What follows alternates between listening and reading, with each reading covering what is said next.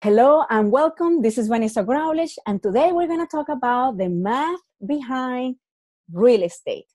First, I'm going to explain you the main players of the real estate market, and then from there we're going to do an example of um, the, the basically the fees and how everyone eats in the real estate market with a simple example from the buyers and the seller sides and you're going to understand today with you know in simple terms basically who is who so first, let's start with the Department of Business and Professional Regulation. So you wake up and you're like, I want to do real estate.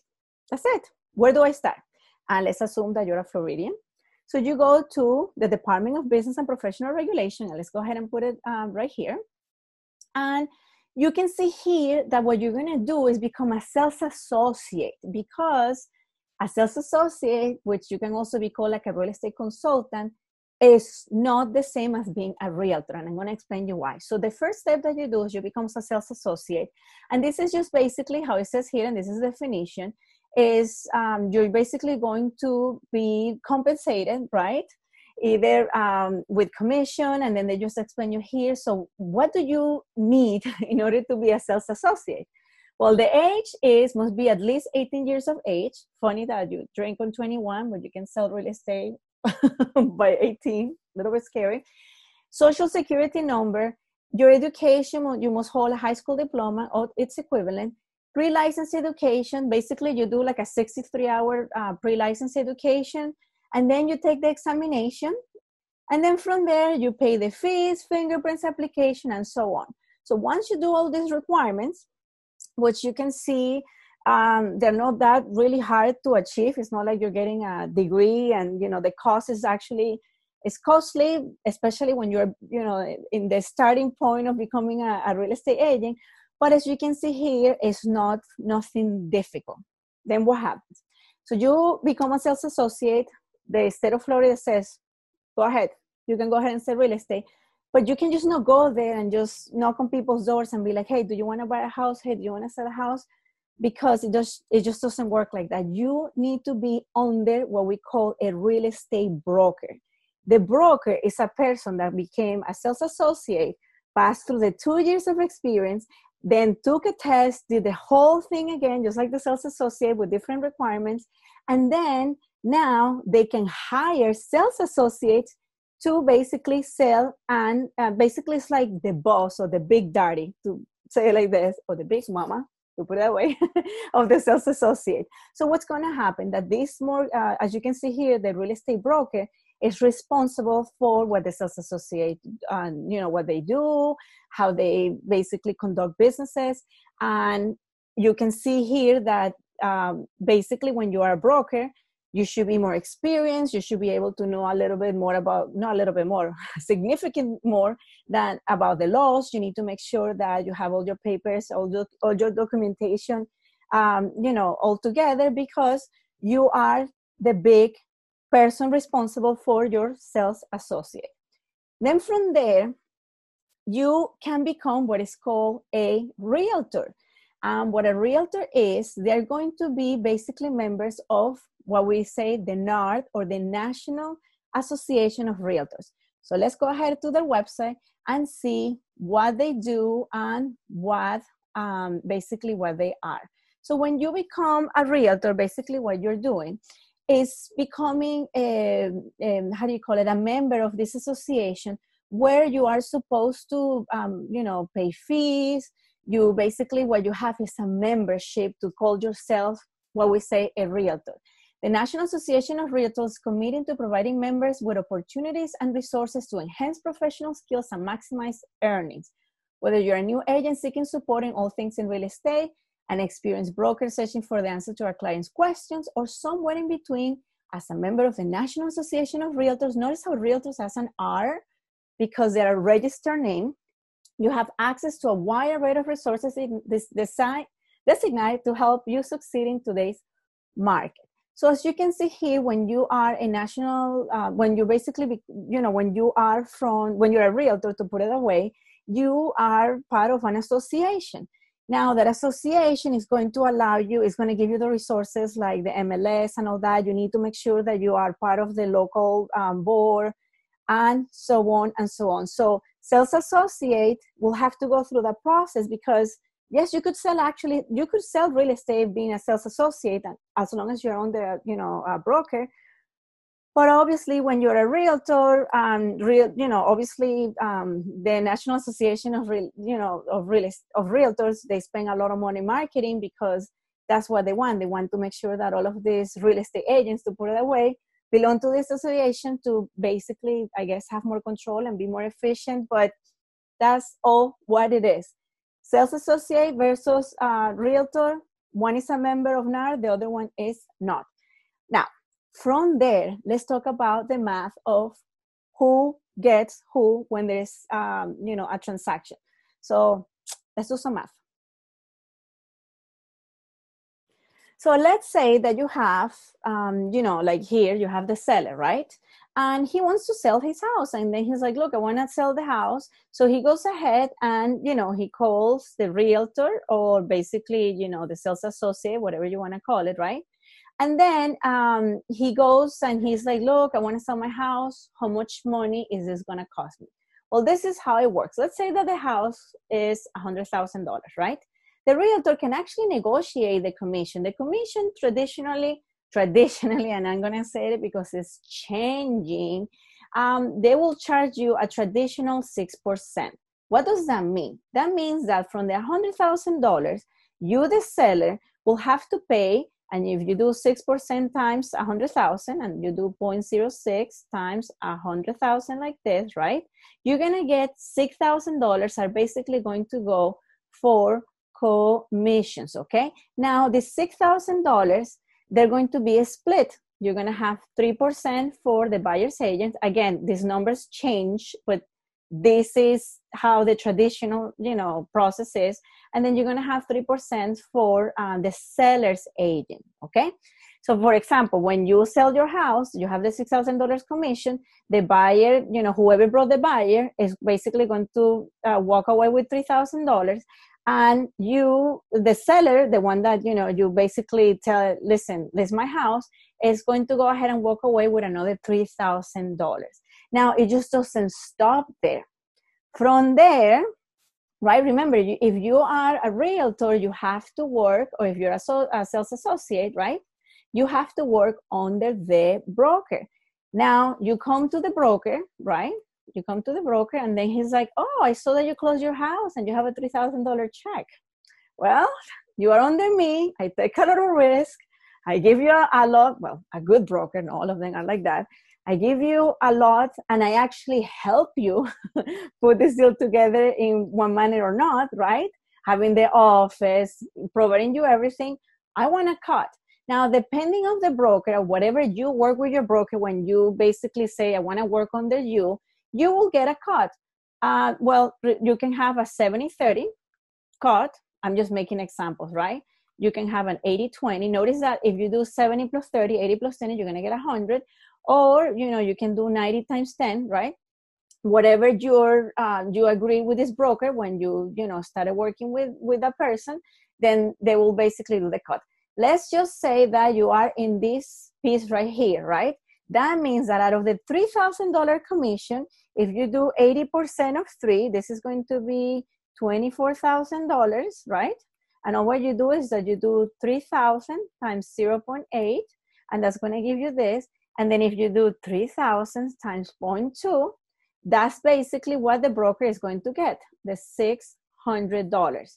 So you go home with $2,400 if that's your split.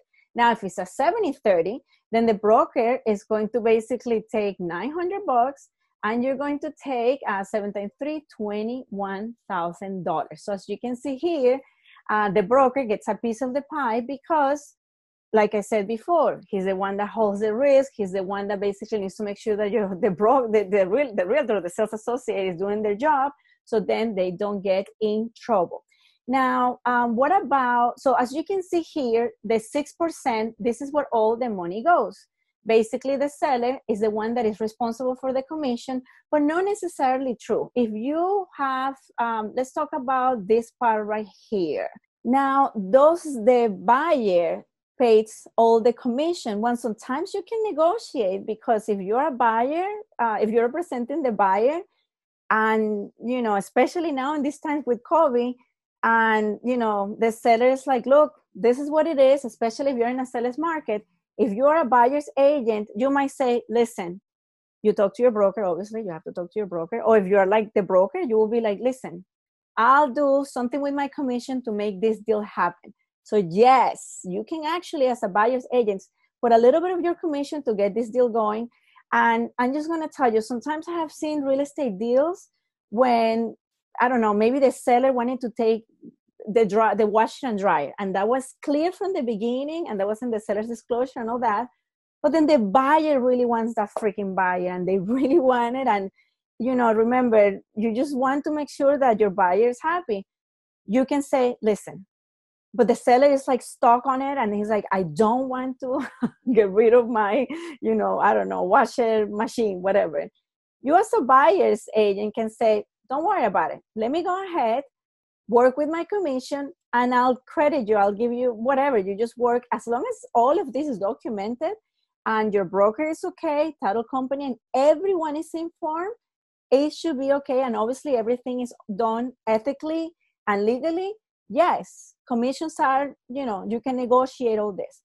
Now what about if you are the buyer? If you're the buyer do you pay any of these fees well when you're the buyer you don't pay uh, the commission of the of the realtor. I have seen that some real estate companies charge a buyer fee at the closing table of four five hundred bucks. I am not sure why buyers will have to pay that. Like i will never as a buyer not as a real estate agent but as a buyer i will not i mean it doesn't just make sense. Like the seller is the one holding the whole thing and you know as a buyer you cannot have that leverage because you know this is all what real estate is it's about making money having leverage.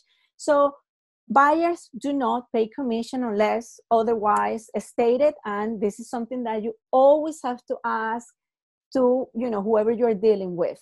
And make sure that you know all the questions i always tell you know um, all the clients email and text keep everything all documented because it's going to protect you it's going to protect me and it's going to make the transaction much much easier so as you can see here this is basically the real estate um, you know math that when you are a seller now let's go ahead and go through a whole process and do an example from beginning to end so you can see how all the key players, starting from the inspection period, appraisal, and all of this happen and who pays for what. Okay, so now you go ahead, you know, and, and you go ahead and we're in the transaction, right? And basically you put the house on the contract. This is the seller right here, right?